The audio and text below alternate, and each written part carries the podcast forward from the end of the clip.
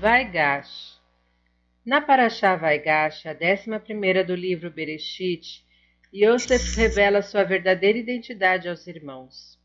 Posteriormente, Yaakov e seus filhos descem ao Egito e se estabelecem em Goshen, enquanto Yosef administra o país nos anos da fome. Carroças como sinal de vida. Vendo as carroças que José mandou para levá-lo, reviveu o espírito de Jacó, pai deles. A paraxá desta semana descreve o reencontro de Yosef com seus irmãos, depois de revelar-lhes sua verdadeira identidade e acalmá-los explicando que a vontade divina o levara ao Egito e tudo terminara bem. Yosef solicitou que fossem buscar o pai para residir na terra de Goshen, onde ele teria todo o conforto e não precisaria preocupar-se com o sustento para que trouxessem Yaakov rapidamente, Yosef deu-lhes algumas carroças. Inicialmente, Yaakov não acreditou nos seus filhos quando lhe contaram que Yosef estava vivo e governara o Egito. Porém, em seguida, ao ver as carroças que ele enviara para a viagem, passou a crer no que ouvia. Esse trecho da Torá desperta uma pergunta. O que havia de especial nessas carroças para convencer Yaakov da veracidade do relato de seus filhos? Nossos sábios afirmam que o último tema estudado por Yaakov com seu filho Yosef, antes que ele fosse vendido pelos irmãos, foi Eglá Arufá, leis a respeito do que deve ser feito quando se encontra uma pessoa assassinada na estrada e não se sabe quem a matou. A expressão Eglarufá significa bezerra decapitada. Em hebraico, os termos agalá, carroça, e eglá, bezerra, são escritos da mesma forma. Portanto, enviando as carroças para trazer o pai, Yosef não só lhe fornecia um meio de transporte, como também mandava um recado. As carroças eram um sinal do último assunto estudado por eles. Yaakov captou a mensagem e só então acreditou no que lhe diziam os filhos. Ele compreendeu que, apesar de terem se passado tantos anos, Yosef ainda vivia espiritualmente e não abandonara a Torá. A seguinte parábola nos permitirá elaborar melhor ainda essa ideia. Certa vez, um homem teve de mandar o filho a um país distante para fazer negócios embora temesse que longe de casa ele se afastaria do caminho certo. O jovem teve êxito, enriqueceu, mas não se desviou, manteve seu comportamento íntegro e correto. Depois de algum tempo, desejou que os pais fossem conhecer sua família, seus empreendimentos, sua nova vida no local em que se estabelecera. Assim, enviou-lhes uma carta convidando-os a visitá-lo acompanhada das passagens. Quando abriram o envelope, os pais alegraram-se duplamente pelo sucesso do filho no campo material. As passagens indicavam que ele estava bem de vida e seus negócios prosperavam. Por seu triunfo no âmbito espiritual, o convite mostrava que o filho não se envergonhava deles no ambiente requintado em que agora vivia. O mesmo ocorreu no caso de Yaakov, Avino e Yosef se Yosef tivesse mandado apenas o valor do transporte e não as carroças, isso significaria que sua posição financeira era boa, contudo nada se saberia da sua situação espiritual. Ao notar que Yosef mandara as carroças com a intenção de lembrá-lo do último tópico que haviam estudado juntos, Yaakov entendeu que seu nível espiritual continuava elevado, Portanto, pôde acreditar na notícia trazida pelos filhos e seu espírito reviveu. Uma boa ação vale mais do que mil suspiros. E se lançou sobre o pescoço de Benjamim, seu irmão, e chorou. E Benjamim chorou sobre seu pescoço. Esse trecho da Torá narra o emocionante encontro de Yosef com seus irmãos após 22 anos de separação. O momento culminante foi quando ele abraçou Benjamim, seu único irmão por parte de mãe, e ambos choraram.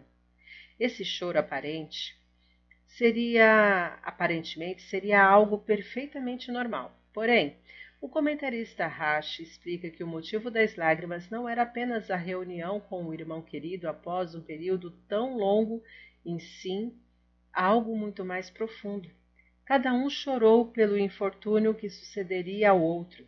Benjamim pelas desgraças que acometeriam Yosef e Yosef pelas adversidades que Benjamim enfrentaria. Isto é, Benjamim entristeceu-se ao antever a destruição do santuário de Shiloh, que futuramente se localizaria nas terras dos descendentes de Yosef, e Yosef pranteou a demolição dos dois templos sagrados que estariam situados no território que mais tarde seria atribuído à tribo de Benjamim. É interessante notar que cada um se afligiu pelas atribulações que o irmão, e não ele mesmo, viria a sofrer. Evidentemente, isso requer uma explicação. Porque, ao pronunciar, prenunciar os eventos trágicos do futuro, cada um não lamentou a devastação que atingiria as suas possessões, em vez de chorar pela destruição do patrimônio do irmão? O seguinte episódio nos ajudará a compreender a razão. Há algumas décadas, no período stalinista da União Soviética, quando o menor vestígio de judaísmo era brutalmente reprimido, as yeshivot e escolas judaicas passaram a funcionar em esconderijos, longe da vista dos governantes e se temia qualquer ruído ou movimento proveniente da rua.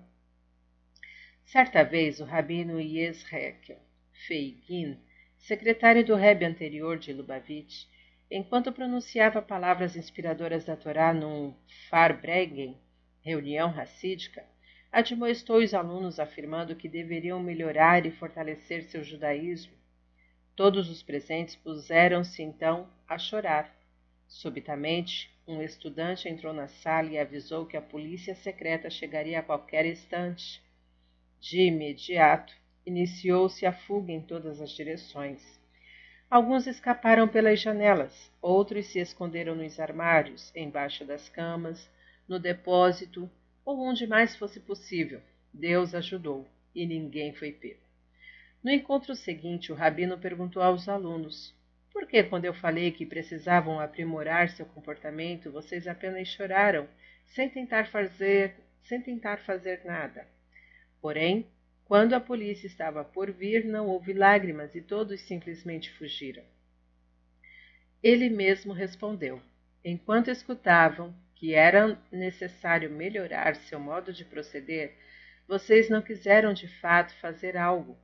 Era mais fácil chorar. No entanto, diante da ameaça de aproximação da polícia, todos desejaram intensamente sobreviver e por isso saíram correndo sem derramar uma lágrima. O choro não resolve os problemas, apenas nos acalma, alivia o sofrimento. Portanto, Há ocasiões em que não se deve chorar e sim agir. Por exemplo, um sujeito cuja conta bancária apresenta saldo negativo não deve ficar se lamentando e sim procurar um meio de cobrir a dívida. Se um pneu está furado, não adianta chorar, é preciso trocá-lo. Se surgir um decreto contra uma pessoa, a solução não virá de lamúrias, mas do aumento e melhora de suas orações e práticas da tzedakah, caridade, etc. Agora podemos entender por que Yosef e Benjamim choraram um pelo outro quando previram as desgraças que viriam a ocorrer. Eles sabiam que, a respeito do que aconteceria em seu próprio território, seria imprescindível achar uma maneira de resolver o caso. Não bastaria chorar. Nas possessões do outro, porém, nada poderiam fazer, só lhes restava chorar. Daí se aprende uma grande lição. Quando é possível atuar para solucionar um problema, não devemos apenas lamentar-nos, temos de fazer alguma coisa. Conforme um dito racídico, uma boa ação vale mais do que mil suspiros. Era uma vez o Rebe e os soldados de Israel.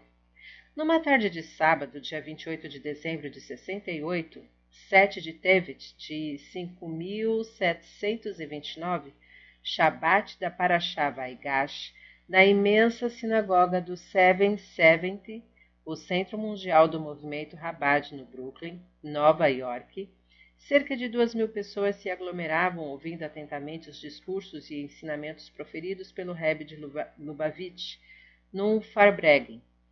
No centro da mesa coberta por uma toalha branca sentava-se o Rebbe. Repetidas vezes, ele interrompia seu pronunciamento e o público entoava melodias racídicas. Algumas melancólicas, outras mais alegres, Nessas ocasiões, as pessoas levantavam um copinho de vinho e o apontavam em direção ao Rebe, aguardando um sinal seu para dizerem Derrai. O Hassid que recebia o sinal bebia o vinho de seu copo e os demais continuavam a cantar até que o Rebe retomasse a palavra. Naquele Shabat, o Rebe explicava, entre outros assuntos, os clássicos comentários da Torá feitos pelo Rash. Ele falava do nascimento das tribos de Israel. Em primeiro lugar, expôs detalhadamente as perguntas levantadas pelo Rashi e depois começou a responder-lhes uma a uma.